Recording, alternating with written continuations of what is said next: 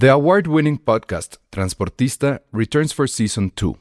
This time, we'll meet Beto Coral, who has lived his whole life in pursuit of one thing justice for his father, a police captain. Captain Coral was mysteriously murdered shortly after leading the search block that captured and killed notorious drug lord Pablo Escobar. Listen to Transportista Who Killed Captain Coral? Available on the iHeartRadio app, Apple Podcasts, or wherever you listen to your podcasts. Ryan Reynolds here from Mint Mobile. With the price of just about everything going up during inflation, we thought we'd bring our prices down. So to help us, we brought in a reverse auctioneer, which is apparently a thing. Mint Mobile unlimited premium wireless. Ready to get 30, 30, bit to get 30, bit to get 20, 20, 20, bit to get 20, 20, bit to get 15, 15, 15, 15 just 15 bucks a month. So, Give it a try at mintmobile.com slash switch. $45 upfront for three months plus taxes and fees. Promo rate for new customers for limited time. Unlimited more than 40 gigabytes per month. Slows. Full terms at mintmobile.com. Escuchas. Escuchas un podcast de Dixo. Escuchas a Dos tipos de cuidado. Dos tipos de cuidado. Con Arturo Aguilar y El Salón Rojo. Por Dixo. Dixo. La productora de podcast más importante en habla hispana.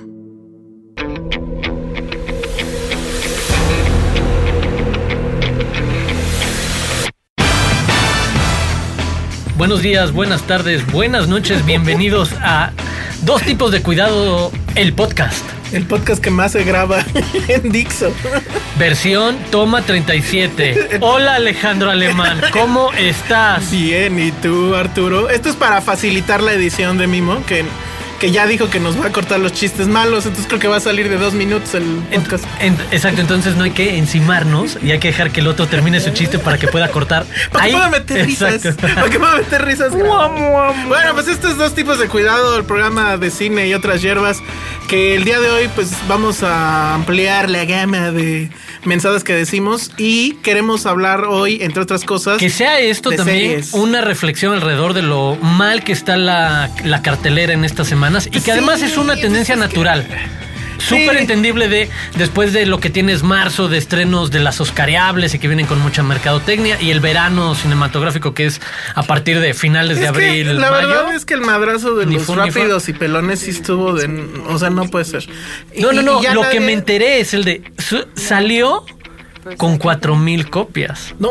Y, des- y la segunda semana subió a 4.800 copias. O sea, literal había casi, casi en, en un país donde hay casi 6.000 salas. O sea, Pelones para todos. Este, y pues sí, y llegó... en 8 de cada 10. O sea, es imposible que no la viera cualquiera que se parara en el cine. Exacto. Y ya llegó al día de hoy que estamos grabando esto, ya rebasó el, el billón de dólares de recaudación mundial. Creo que ya va incluso en, en el billón No, 100. y, y nadie se le puso encima. no, pues no. Y entonces justo- Hasta la llegada de la próxima semana. La semana que entra ya se estrena Avengers, que por cierto esta semana... Que prepárense Cinépolis- para que rompa todos los Este, para que récords. le rompa todo. Pero quién sabe, ¿eh? Yo sí tengo la duda No, de yo si va a poder sí. con rápidos y pelones. Sí, yo creo que sí. creo que no, o por lo menos no tan fácil. O sea, sí que a las dos semanas ya tenga el billón. Quién sabe. Pero eh, también Cinépolis muy listos. Estrenaron esta semana. Reestrenaron esta semana. Las otras- eh, Avengers 1, Thor, creo ah, que sí, sí, Capitán sí. América y supongo que por ahí un Iron Man. Entonces. Sí, hasta este, la televisión por cable también, ahorita que vamos a hablar también de, de series, Sí. está haciendo repeticiones de las que tienen, de Thor, el mundo. Y, y yo lo que quisiera es que en el 5 repitieran las caricaturas. ¿Se acuerdan de esas que eran como que el monito estaba estático y lo movían? Como que con algo, no sé, era como que ahí en la edición. Y el Hulk así. es- Esas deberían de pasar, estaría padre. Pero bueno, el chiste es que va a haber Marvel de aquí para rato, sí, de por sí. Y pues de hecho no es la excepción también en las series. Es muy interesante la verdad lo que está sucediendo eh, en el caso de Marvel y su experimento con Netflix. Porque creo Y que con otra todo. vez. Yo digo, como adelanto quemón, pero en estos próximos días voy a publicar un artículo texto en CINET, el portal de tecnología y demás, precisamente por el, trabajo detrás de Marvel y su universo cinematográfico, que ya no nada más es el, el gran planteamiento de varias sagas franquicias que nutren a otra, como es de Avengers, porque tienes la saga de Iron Man, la de Thor, la de Capitán América, y esas se unen a la franquicia de Avengers, que es independiente, más otras películas satélite como Guardianes de la Galaxia Galaxia, etcétera, y lo que hace en otras plataformas, entendiendo mil juegos distintos. Agents of Shield en la entrega Sí, natural de televisión. Ahorita lo que vamos a comentar con Daredevil, la entrega vía Netflix, de ahí está la primera temporada completa. Además, una producción muy buena. Y como en todo, todas las series, todas las tramas se conectan. O sea, tienen un guiño Eso- que te hablan de padre la no película. A mí me parece atractivo. Fíjate que yo no soy fan de los cómics, pero cuando creo- llegué al sí, tercer episodio sí. de Daredevil y vi el pequeño guiño a Avengers y un chiste de, bueno, tú no tienes un martillo mágico que solucione todo eso. Está bueno, ¿sabes? Me, me gusta. Que de hecho es una de las. Es como que una de las filosofías de Marvel desde siempre, ¿no? O sea, uno. Sus historias están sucediendo en el mundo en el que tú vives, ¿no? O sea, Spider-Man está en Nueva York, no en Metrópolis o en Ciudad Gótica. Y dos, no nada más. O sea, Spider-Man no está solo, sino que si se da el rol a no sé dónde, se va a encontrar con Thor o Sí. con Hulk. O- cosa que no entendió. O bueno, DC la llevó a otro nivel. O la tenía en otro nivel que era sí son mundos, pero es un mundo paralelo a este y ahí vienen los No, exacto, famosos no, este es mundos un universo muy amplio que incluye a todo. Pero lo que es un hecho es este asunto que ya hemos platicado en, en anteriores ocasiones, pero creo que vale la pena recalcar, de cómo al principio quien, a quien le funcionó la idea o, o que tuvo eh, mayor facilidad de llevar sus productos o sus personajes a otras plataformas fue DC cuando estrenó la primera Superman del 76, 77 Ah, sí, creo. sí, la primera saga. y que y que Marvel ya lo había intentado en la televisión y le habían salido cosas terribles. No sé si recuerden este, el Spider-Man que lanzaba como un zacate o sea, en vez de la, de, de la telaraña, Sí, que era los que terrible. Era terrible. 30, por supuesto que Les, nos pasa- de les, la le- les funcionó en algunos, como por ejemplo Hulk, que no era Hulk, que era el hombre increíble y, y se acordaron de la musiquita y el pianito. Y así, el doctor de- Eh, eh, Bruce, Bruce Banner, Banner, o era- sí. en la carreterilla y solo el güey. Ah, con su mochila, Con su pidiendo exacto. pidiendo aventón. Luego les digo de qué. Bueno, pero entonces, este, ahora, pues los papeles se invirtieron, pero ya de una manera que dices, no puede ser. O sea, DC apenas pudo. Este, sacar su trailer de Batman vs Superman. No, que no. la verdad ya fue ridículo porque según esto se los filtraron. Yo digo que eso fue un truco. Este, No, trató de robar un poquito de atención Ajá, de alguna robar manera. atención, Sí, sí, pero sí. verdad resultó tonto. No. Eh, Citan a los fans a las sa- salas IMAX para ver el tráiler. Y dices, o sea, no manches, el tráiler dura ni dos minutos, creo. Y entonces, en lo- en simplemente en el llegar, entrar a la sala, que te lo pongan y bueno, pues ya lleguenle, o, o qué, o sea, los pusieron 30 veces, ¿no? Sí. O sea, es tonto. Y entonces luego ya vemos cómo este Marvel experimenta en la en bueno, es la televisión, pero es más bien en las series, en la plataforma de Netflix. En todas, Que dices, bueno, sea. yo, o sea, yo fui con todo el escepticismo, porque además Vincent D'Onofrio, que es uno de los protagonistas, Sí. que es Kingpin, había estado diciendo que la serie era una cosa tremenda y que él se había sentido como si estuviera otra vez en, en- dirigido por Kubrick. Claro. Que había sido así de intenso el, el filmar eh, Daredevil. Otra gente decía, es que tiene trazas de Old Boy, tiene trazas de The Wire. Y yo decía, no puede ser eso. Y pum, vale, que la veo. Y digo, lo de Kubrick no me lo compro, pero No, hay que lo de Old Boy, lo de The Wire está muy cañón. Como los referentes de acción y de está- género recientes, claro que va a tener que pasar por ahí. Creo que claro, digo, sin de- despreciar, sino claro en cuando una serie tiene ese nivel, un buen nivel de producción, va a tener que pasar por esa línea de comparación. Y es que en este caso coincido contigo, lo cumple. O sea, más allá de la trama oscura, pero bien arraigada, bien llevado el arco de el protagonista y el antagonista, me gusta mucho cómo capítulo a capítulo te van presentando cuáles son las dudas y conflictos que los llevan a ser quienes son. Y en el arquetipo básico del héroe de acción de el que tiene que ser héroe y el que tiene que ser villano. No hay de Sí. otra. Y vas a tener que tomar ahí. O sea, el héroe, pues es el héroe. Es que sí hay este juego de, ok, el héroe, pues es Daredevil, pero es un tipo que no duda en romperte la madre y dejarte ahí en la calle y probablemente muerto. Pero su gran ¿No? duda, que es toda la pregunta de la primera temporada, es si está dispuesto a dar el brinco al- a la Exacto. siguiente decisión que es matar a alguien. ojo, conste, no he visto todo. Apenas voy en el No, no, cuarto. no, por eso no. Pero es bueno, la- sí. como la Y- pregunta que, que- que se hace un poco y que ves al villano enfrente, que es precisamente el, el ser capaz de hacer cualquier cosa por una meta como muy clara y que no es del todo mala. Y otra cosa que también es interesante es cómo nos muestran al villano. Aquí sí, leve spoiler conste, que es esta situación del villano que pues es un hijo de puta, que te va a romper la madre si le caes mal, etcétera, que tiene todo el poder de esta, del famoso Hell's Kitchen de, de- de Nueva York. Y sin embargo, ¿cómo te lo presentan? En una intentona de ligarse a una chica que además está bien guapa, no sé ni sí, quién sí. es. Que es un tema justamente bien nerd.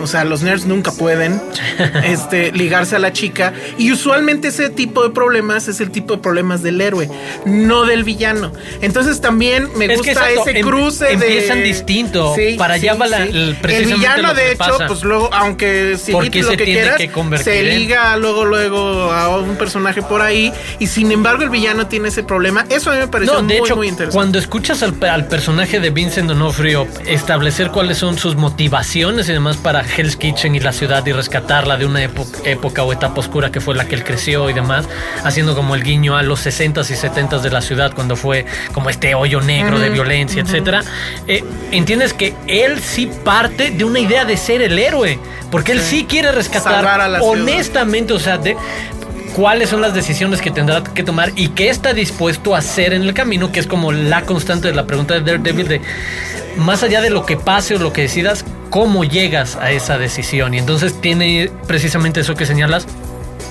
en, en total eh, del- en los lados opuestos de donde debería de partir la construcción Sí, supuestamente de los de- personajes de- de quién es el ahí. villano y quién es el héroe y cómo van a acabar los dos Bueno, creo que Y queda claro, ¿no? y las Que- secuencias que- de acción que la neta es el de Sí.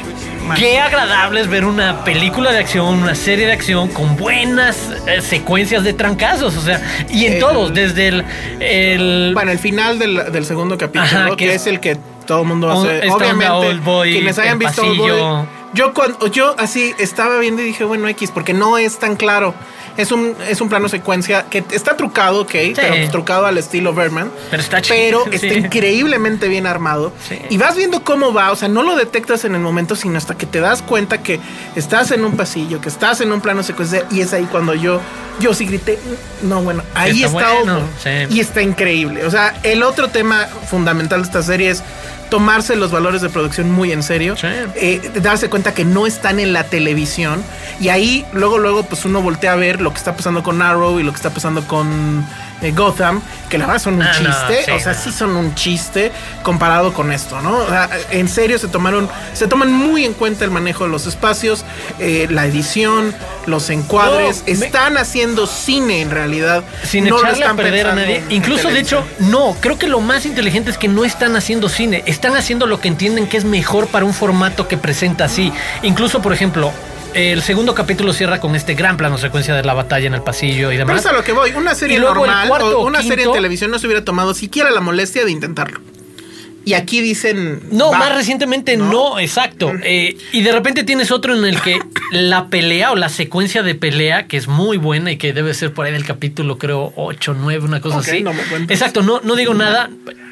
Pero la secuencia está dividida en tres partes.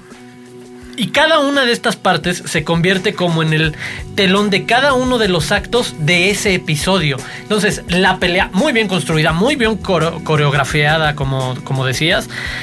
La neta es que también incluso sirve para contar la historia de ese capítulo de otras formas. O sea, puede cerrar por completo, puede ser parte de la mitad de, de la trama del episodio, etcétera, o puede ser presentada como flashback en tres momentos del episodio y que te va como metiendo en momentos distintos de la pelea según lo que sabes o no que te llevó. Es, es muy inteligente. Es que O eso sea, es a lo que voy, ¿no? dices, O sea, se toman riesgos se en cómo contar en cada episodio qué, qué o no cuentas. Yo no sé para cuánto- contar o algo una- cerrado o para avanzar en la trama general. Una escena que usualmente lo hubieran tratado de resolver rápido, porque al final dices, ahí es otra pelea. O sea, siempre le están dando el giro de que sea diferente, de que se vea diferente. Es ahí cuando yo digo que están Y bien por Charlie cine. Cox de Sí. héroe, eh, la neta No, me está, cae. está muy cañón. Ahora, yo el punto que sí le encuentro chafita, o sea, se nota que le echan como que los kilos a lo visual, lo cual se agradece. Le echan este los kilos al villano y al personaje principal. El villano, Vincent D'Onofrio está increíble. Sí, o sea, sí, ese sí. hombre, la verdad, está muy cañón. Pero sí siento que de repente algunos diálogos no, o sea, bueno, pecan de, de su origen, ¿no? O sea, venimos del cómic y la verdad es que de repente hay unos diálogos de cómic muy, muy... Sí, sí, sí. la, burbujita con el quote. Ajá, ah, sí, casi, la frase. casi. Sobre todo ahí, yo digo, voy apenas en, en los primeros cuatro capítulos. Hay un diálogo ahí de unos malosos eh, rusos que sí, súper, súper cliché. Y hay ciertas reacciones. Hay por ahí un periodista negro que, que en Ah, algún sí, momento, bueno, espérate, sí lo voy a sí. decir, que le preguntan. ¿Por qué ya no haces estos reportajes donde antes tirabas a la mafia y no sé qué? Y dice, pues porque soy muy, porque me volví inteligente, ¿no? Y dices, ay, bueno, o sea, no sé, hay muchos diálogos que a mí no me convencen, que insisto, pecan del asunto cómic, pero en general sí No, es una es gran, una gran, muy buena gran serie, sorpresa. en verdad, sí. Porque sí creo que dentro de todo hay un intento de tratar al, al- al espectador como adulto. Hay mucha sangre. De repente yo sí siento que hay cierta gratuidad. Pero bueno, creo que va en el tema del Daredevil. ¿no? Como adelanto, creo que nada más lo establece un poco y me llamó también la atención en la primer mitad de la, de la temporada. La segunda mitad deja de serlo porque tenemos Ah, como sí, bueno. lo de la, la camioneta y el cráneo. Eh, y, lo de las costillas. Ajá, y lo del este, el propio. Bueno, Hay muchas cosas. Bueno, No, no, no, de pero entrada la, la, creo la que cortinilla de, de inicio, pues es un Sí, baño de sangre, literal. él establece un poco el tono, pero luego como no, no se queda en esa parte de que sea el shock value, ¿sabes? El te voy a pantallar, es el de, no, ya establecimos que va a tener como esta parte Sí, ya- ya gótica, dijimos que- que hay guts, existencialista, entonces- sí. Pero bueno, pues sí, véanla y pues lo tienen. No, y, además, y otro gran momento en el que te das cuenta de que no pasa nada por- en accidente en, en este gran proyecto transmedia de, de Marvel, de que llegue un mes antes de Avengers a nutrir un bracito extra de esta gran, de este dios Sí, hindú que de yo siempre brazos. he dicho, el problema con Marvel, en- no, no tanto en esta serie, pero sí en las películas, es que de repente pareciera que lo que están vendiendo no es una historia, sino expectativa. Eh, eh, y en, seguramente y en. Ultron Sí, van a sí. hablar de, de la próxima guerra o de No, este hombre del que, guante, de- Gauntlet, eh, En- no sé qué. Desde etcétera. 2008 con Iron Man tenía Sí, que cerrar así. Todo ha sido así. Un- Es- hay algo son, más son aquí y seriales. ¿no? Pero bueno, pues eso es Daredevil. Y para no despegarnos todavía de, de las series, pues hablar de Mad Men, del final de una era.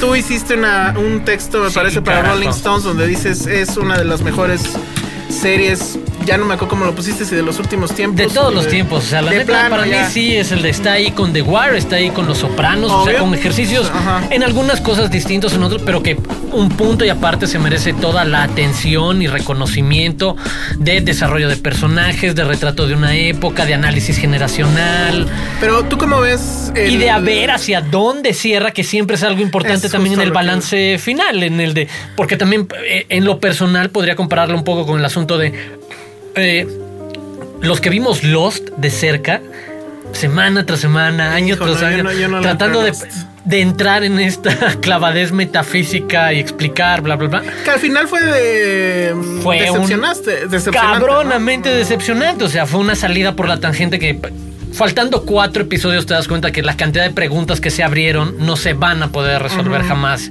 y empieza a ser como sumamente frustrante.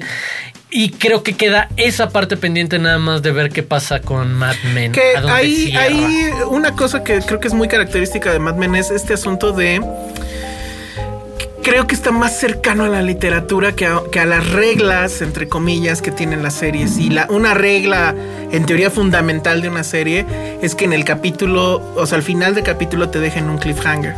Y eso es algo que Mad Men desechó, yo creo que desde la Ah, primera sí, temporada. muy ¿no? temprano. Pero en esta, en esta temporada está justamente la expectativa de cómo va a acabar. Había muchos rumores. Había el rumor fuerte y que yo creo no se va a cumplir por lo que vemos, eh, que, que, va, que iba a acabar en la época actual. O sea, que Ah, sí, a ver a Don Draper. forward, ajá, es de, algo pues, así. suponemos ya anciano, no sé cuántos años tendría Don Draper. Sí, en una playa, alturas. onda Florida. Pues, o algo, ¿no? Pero que lo íbamos a ver.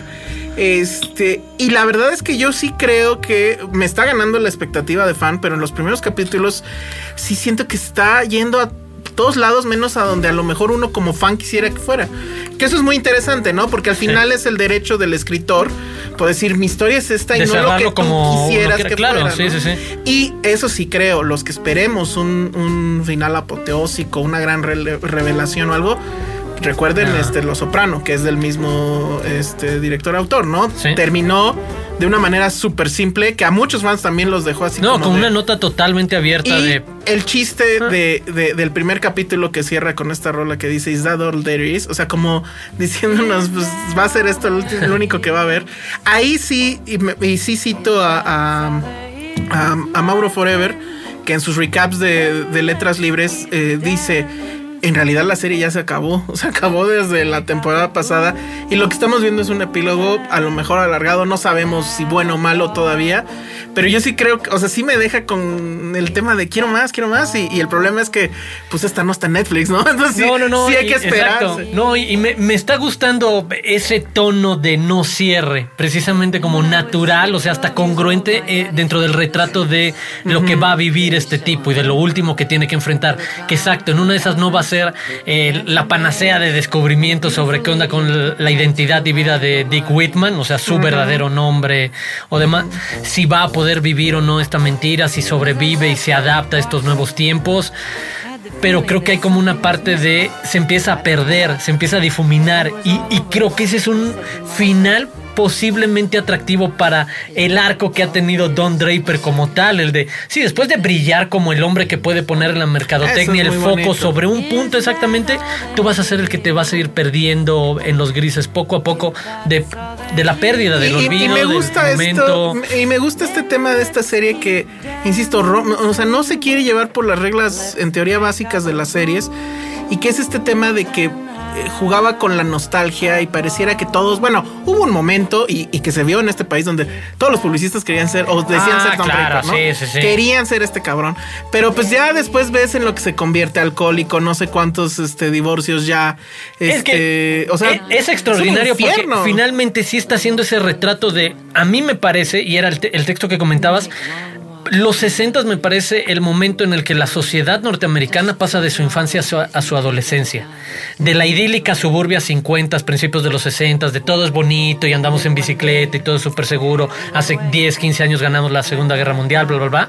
A los 60 y los movimientos sociales y la rebeldía y la igualdad de derechos, etcétera. Es como cuando entras a la adolescencia y te rebelas un poco contra tus papás y ya no aguantas todo. Es un retrato súper interesante de lo que le pasa a una persona en una sociedad y que ahí detrás lo de este cuate que sí, que no puede, etcétera. Entonces, me parece muy curioso lo que dices. Tanta gente que en- hace cuatro años se quiso ver como el de viste, güey. Sí. No hay nada más que este retrato machista, misógino, eh, encantador, seductivo puedo. del todas puedo. Don Draper que las vende ese de. Sí, pero a la vuelta de un rato, güey, es el, la, el la tipo esposa con trofeo que es mega pesadillas, fantasmas, broncas, etcétera, vacío existencial. O sea, porque en eso cierra, que además Claro, es, el- el es psiquismo algo que de la época en, diría, en "Ay, esta pues, ¿qué tiene?". nueva parte de Mad Men.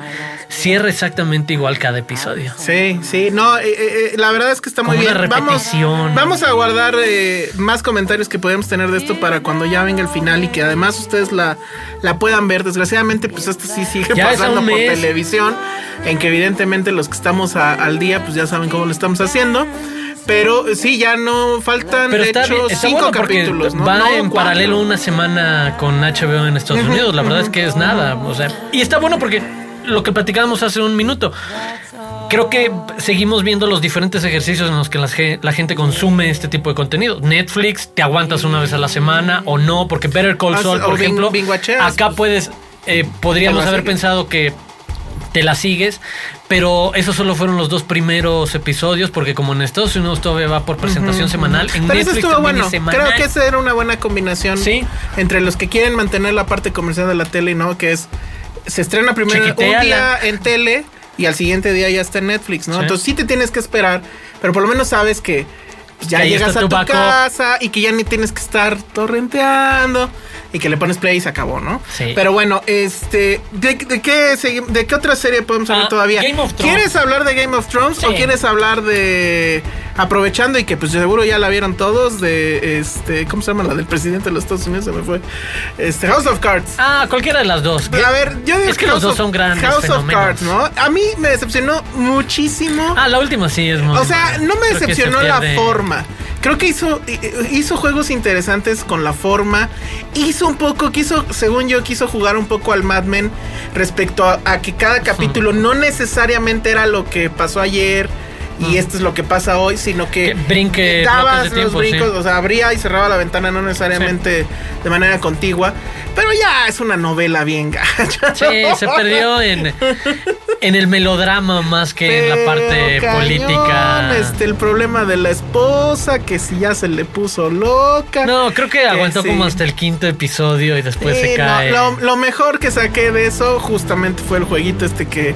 Ah, que Monument además que es una, una gran, una gran reflexión de precisamente el tono muy distinto que cambia la narrativa de la serie de la primera a la tercera temporada. Que es en la primera, lo que juega Francis Underwood son estos juegos de enfrentamiento uno a uno, que en el que el one person rem- shooter eh, eh, y y- demás. ajá. Es el de Así en ese momento está viendo él la política como confrontación visceral a los madrazos es directa y en el final es mucho más Estrategia. estrategia mental, psicológico, pensarlo, etcétera, y que ya está como en otro tono y obviamente creo que eso se ve reflejado en menos ritmo y menos crisis, drama de, de política y demás, y más quedarse en el melodrama de, no ay, sé. la esposa O y sea, que como que te esperabas o- que este no. hijo de puta en la presidencia iba a ser una cosa loca, ¿no? Sí está padre ahí la parte del, del presidente ruso. Eso creo que es lo que la levanta y lo que Eh, te hace sí decir. exageran sí, un poquito Está exageradón, pero bueno. Vladimir pues, Putin, región Digo, raro. todo está exagerado ya en esta tercera. ¿no? Pero, digo, eso de aventar a alguien al metro, pues bueno. Pero este. Es que eso estuvo espectacular la segunda.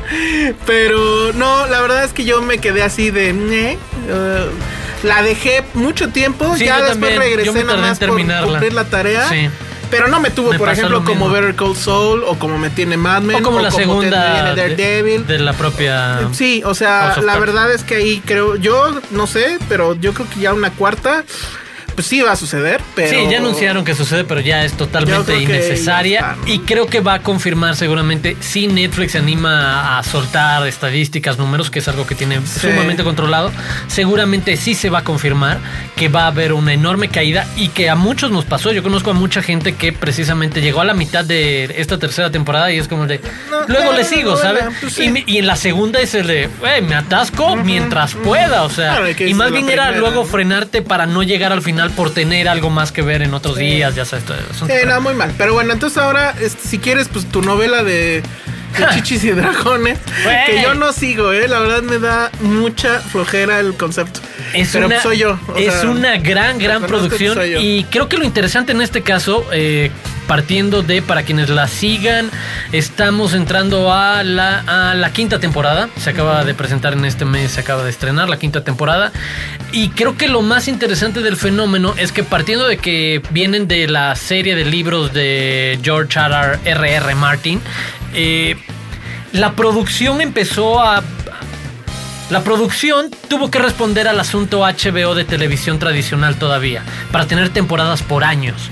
Eso significa que tenías que adelantar ciertas producciones y que en cuatro años ibas a alcanzar lo que ya llevabas de Ya novela. tienen más este, porque, hijo.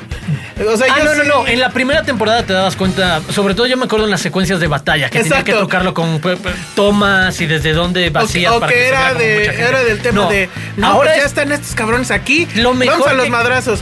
Corte A. No, pues estuvo bien cabrón los madrazos. Nunca los No, veía. no, ahora sí, ahora tienen todo el varo para hacer el asunto eh, literal. Lo, los buenos conceptos del Señor de los Anillos como saga, con el presupuesto Eh. del Hobbit, para hacer como esas batallas ahora No, sí en pues no me la vendiste, chavo. No, no, no, no, no, es a nivel producción es como lo mejor que podía haber en, en ese sentido. Sí, pero y, chole.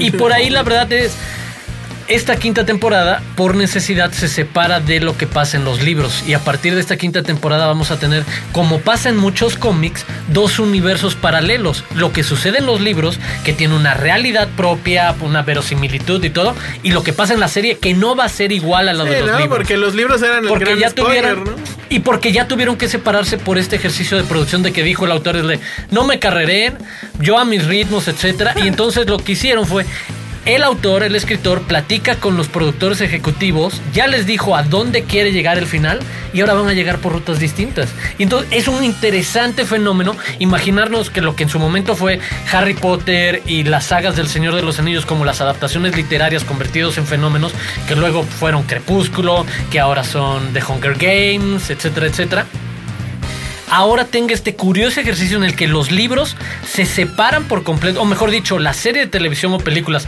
se separan comple- por completo y ahora tienen una vida propia y van a decidir a dónde y cómo Pero, van con y- ciertos y- y personajes. esta nueva temporada, ¿en qué, en qué temporada van? Es la quinta. La quinta. ¿verdad? Pero ya... Ya se van a armar los chingadazos porque los dragoncitos de, de la Daenerys ya están grandecitos. Por fin. Pero bueno, sí va, sí va bien, pues.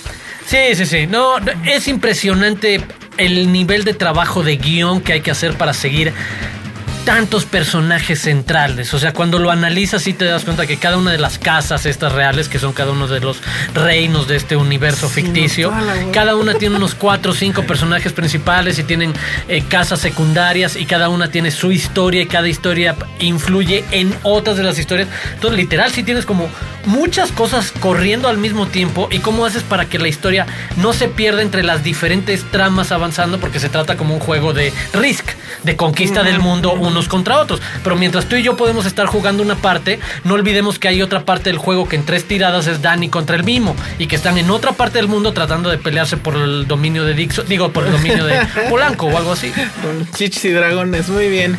Bueno, pues este. Nos Hasta falta hablar especial nos falta de- de series. No, vamos a seguir hablando de. Nunca de más. series porque.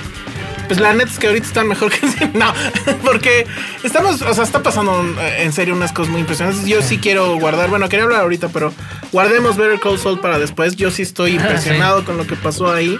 Y esto. Y pues bueno, vienen, vienen muchas más, ¿no? Y, y seguramente pues vamos a hablar aquí del, del final de Mad Men que está cercano a suceder. Y pues a ver si no decepciona o nos deja así como, ¿qué pasó? No, pero bueno. Prefiero ese que pasó tipo Los Sopranos al Sí, que claro. pedo tipo Lost. Al Exacto. No mames. No, no, Hijos de su pinche. No, no, yo por eso esa también me quedé en la primera No, temporada. así no, no. Bueno, no se Y, puede. debo- y la verdad es que sí, el, el asunto de que ya estén en, en- en streaming sí lo hacen mucho más sencillo y mucho con muchas más ganas de seguir todo esto. Hace Pero unos bueno, meses me volví a echar todo Lost y me volvió a romper el corazón, sí, lo confieso. Me, Pero me lo pues, eché ¿cuántas como en temporadas fueron? no? siete. Y te las echaste. Como en tres semanas, como en No, un mes. bueno. Pero sí me acuerdo perfecto en esta relectura, Hay que en esta salir, ¿eh, revisita. chavo? No, no hace falta. Está sobrevalorado salir a la lectura, a la vida. Los viernes en la noche está Sí. sobrevalorado beber. y- Como a la cuarta, quinta temporada sí te das cuenta que no, esto se va a ir al carajo y esto no va a llegar a buen Pero no querías aceptarlo, Exacto. no. En la sexta ya te das cuenta que no van a contestar lo que te lanzaron de preguntas y ya es de, ¿y por qué sigo aquí, güey? Sí, todavía faltan No, dos no, años. yo por eso sí, mejor decidí irme de fiesta. ¡Te odio, Lost! Sí, todo mal. Que hace poco fue el día Lost, por cierto, bola de nerds.